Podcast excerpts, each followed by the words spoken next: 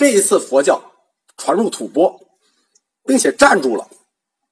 上一次也进来了，但是这一次进来了，而且站住了，是有五个标志性事件的。这五个标志性事件标志着佛教在藏区取得了实质性的进步。第一个就是得到了王室的支持。任何一个宗教首先要取得统治阶层的支持。藏王妃就是赤松德赞的妃子，叫莫卢氏，她出家了，就是藏王妃自己出家了啊。而且她出家了之后还铸了一口大钟，并且在桑耶寺为这个事儿还立了一个碑。这两个遗迹，就这口大钟和桑耶寺的碑，这两个遗迹现在都在。我们一到桑耶寺一进去就能看见，叫桑耶蒙氏碑。第二件就是说，第一得到了王室的支持，第二个什么呢？你你传进来了，是你建了一座寺，这个寺就是桑耶寺。桑耶寺建在拉萨的东南，雅鲁藏布江的北岸。就是今天的泽当地区，它建的历史年代非常好记，就是公元七百七十九年。为什么说好记呢？因为剑南春酒有一种就叫剑南春七七九嘛。剑南春酒宣称自己是公元七七九年就出现了在唐朝，这个广告电视很多，其实也很扯淡啊。大家知道，这个蒸馏酒是蒙古人发明的，那根本不可能。桑耶寺是一个三层寺。它在这个建筑艺术上非常独特，它的下层是藏式建筑结构，里面的雕像、塑像是藏族人的样子；它的中层是汉族的样式，中间的雕像是汉族人的样子；上层是印度式建筑，塑像全部是这个印度人的模样。它这个。说实话，它这个建建筑行为艺术也很有意思啊，这个有点超现代。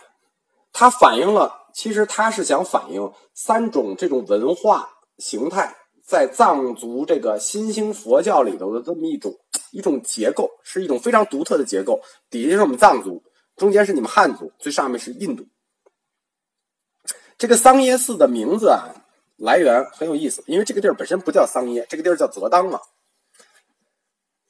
莲花生在这里跟他们斗法，就跟本教斗法，本教失败了啊！失败了之后，那我们就在这儿建寺吧。莲花生大师就使法术，在这个河谷地区幻化出了这个寺庙，就是他使了一个法术，这个寺庙一下就好像就像三维动画一样出现了。当时这个这个赞普赤松德赞一看，就大叫一声“桑耶”，藏语里就是说这个牛逼，不可想象。太出乎我意料了，就是这个意思，就是太牛逼了，太出乎我意料了。桑耶寺就自得名，就是出乎意意料的意思。得到王室支持是他的第一个标志，建立了桑耶寺是他的第二个标志。佛法僧第三个标志就得是要有僧人啊，于是第一批僧人出现了，就是藏史上非常有名的七绝士。这有点像这个佛陀成道的时候，先得有这个五罗汉一样，他就七绝士。藏族出家为僧的制度也就开始了。就以前藏族人也也有个把信佛的，说比如像松赞干布说我信佛，但是他们那种信，包括他们的所谓僧侣，比如那时候他们就有宁玛派僧侣，他们的僧侣是不剃度的。就是在此之前，藏族出家是没有剃度仪式的。就我说我是僧侣，我就是了。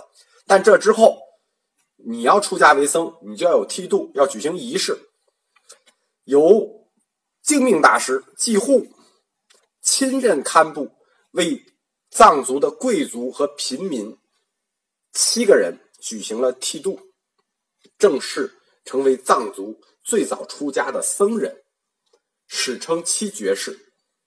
他们一带头，紧跟着后面又来了三百个，就是第一批，先是七个领头的，后面又来了三百个。佛法僧。那法呢，就得译经书了。第四个标志，就是出现了三大译场和著名的西藏三大译师。译场呢，就用了当时的三个宫，就是庞唐宫、青土宫、丹嘎宫。现在这个宫的遗迹已不在了啊。三大译师嘎、属卢、上，这都是早期历史文献上有的。但是后来就这个他们译的这个水平还是不行啊，因为那时候藏文刚出现没多久。第五个标志，这个事儿特别值得一说，就是出现了世界上第一部双语字典。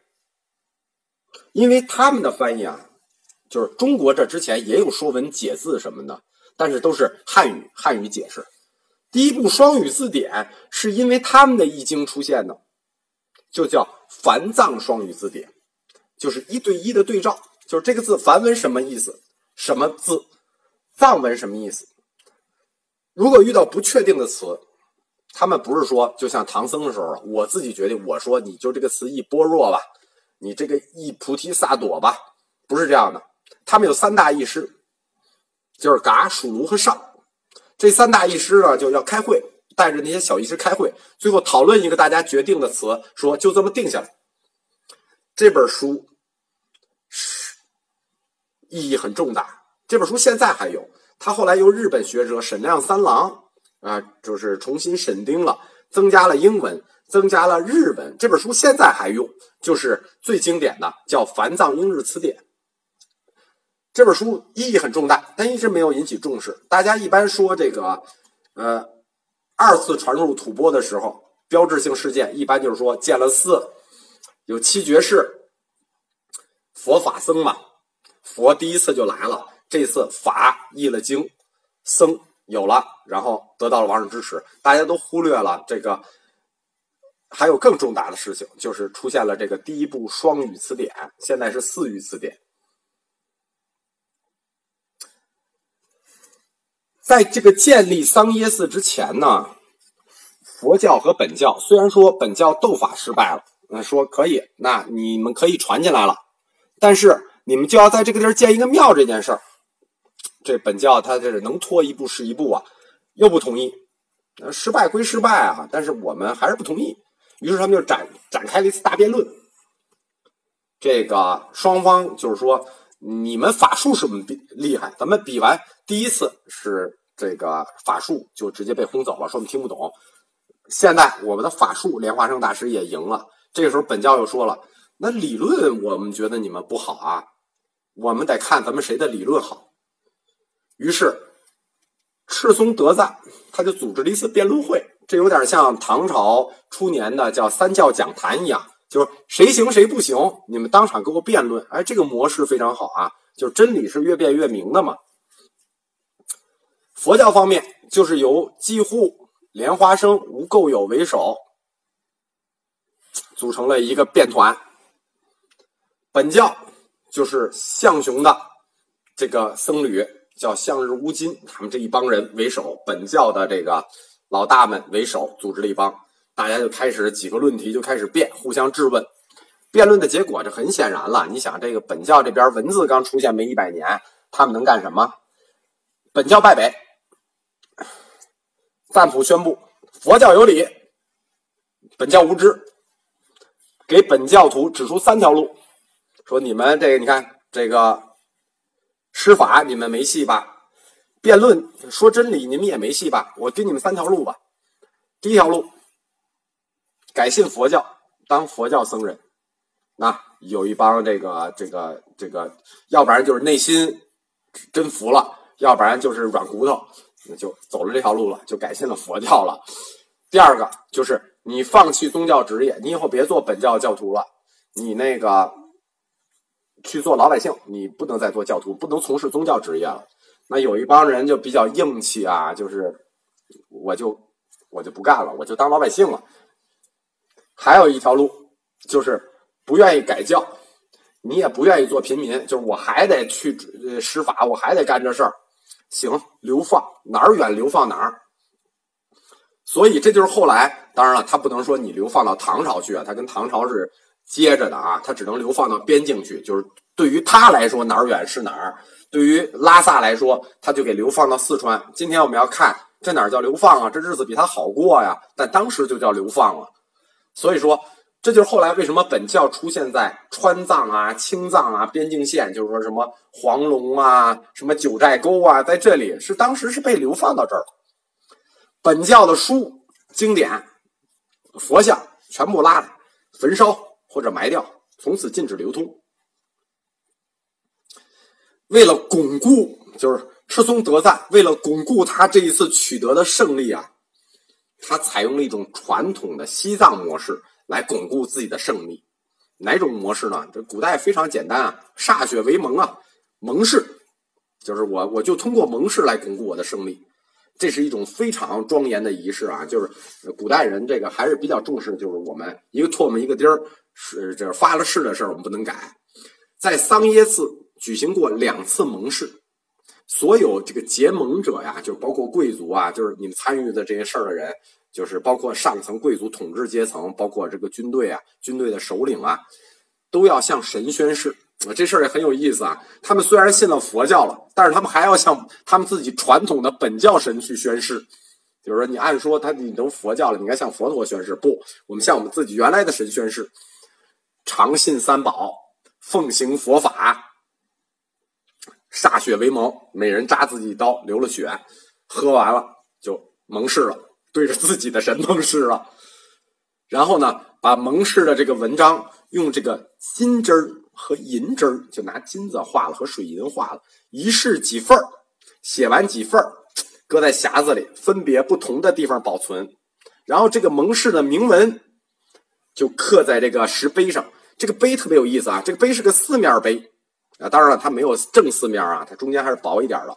四面碑，两面刻这个蒙氏的文章，这个侧两面。所有蒙氏人的名字也刻上，就是你别回头抵赖，把你名字都刻上，有点像那个什么似的，就是这这这正反两面是这个蒙氏，侧面两面是这个蒙氏人。这个就是历史上著名的叫桑耶大士，就是桑耶这个地方发发的大誓啊，桑耶大士，从此标志着佛教进进入了吐蕃的统治集团，成为了。具有统治地位的宗教，基护大师就是精命大师。呃，这三劫中的这个精命大师，这个胜利以后啊，没有享受到胜利果实，他很快就死了。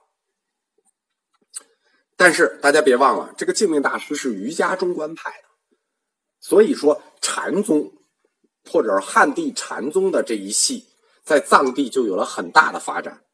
这个桑耶寺里头。是有专门的禅那部的，大家不了解这个印度的寺庙和这个包括这个西藏的寺庙啊，它跟这个汉地寺庙不一样，它比较宽容。它一个寺庙里就是说，我们僧人信什么的都有，尤其是印度寺庙，我们都可以在这儿，就是你信什么的，给你成立一个部；信什么的，给你成立一个部。桑耶寺有一个专门的禅那部，当时在吐蕃。禅宗的势力和密宗是相等的，精明大师是禅宗的，那个莲花生是密宗的，他俩势力是相等的。禅宗主张的是什么？大家别忘了，禅宗主张的是顿悟，叫顿悟禅宗嘛。顿悟这种顿悟就受到这个婆罗门僧，就是婆罗门出身的这帮佛教徒的强烈反对。为什么呀？你在这些婆罗门僧都是印度来的啊，印度来的佛教高僧，婆罗门高僧就受到这些高僧们的反对，就顿悟受到了高僧反对。为什么？因为顿悟这个事儿啊，是有利于徒弟，不利于师傅的事儿。就是这徒弟叭，他就顿悟了，那师傅教他干什么呀？对吧？这个见悟这件事情，因为那个时候很有意思的是，西藏学佛法是要交钱的啊。